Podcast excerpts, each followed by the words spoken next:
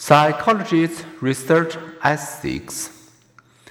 Why do psychologists study animals and what ethical guidelines safeguard human and animal research participants?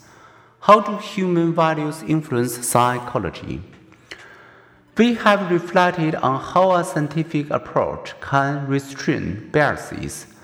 We have seen how case studies Naturalistic observations and surveys help us describe behavior. We have also noted that correlational studies assess the association between two factors, which indicates how well one thing predicts another. We have examined the logic that underlying experiments, which use control conditions and random assignment of participants to isolate the effects of an independent variable on a dependent variable.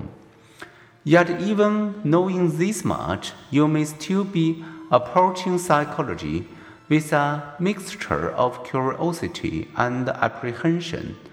So, before we plunge in, let's entertain some common questions about psychology's ethics and values.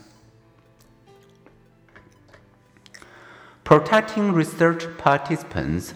Studying and protecting animals. Many psychologists study animals because they find them fascinating. They want to understand how different species learn, think, and behave.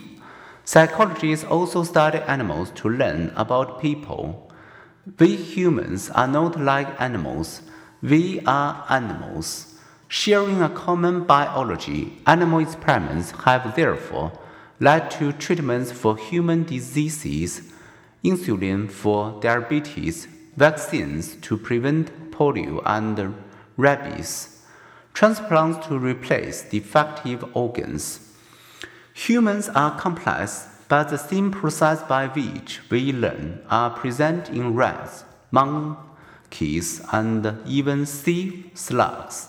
The simplicity of the slug's nervous system is precisely what makes it so revealing of the neural mechanism of learning.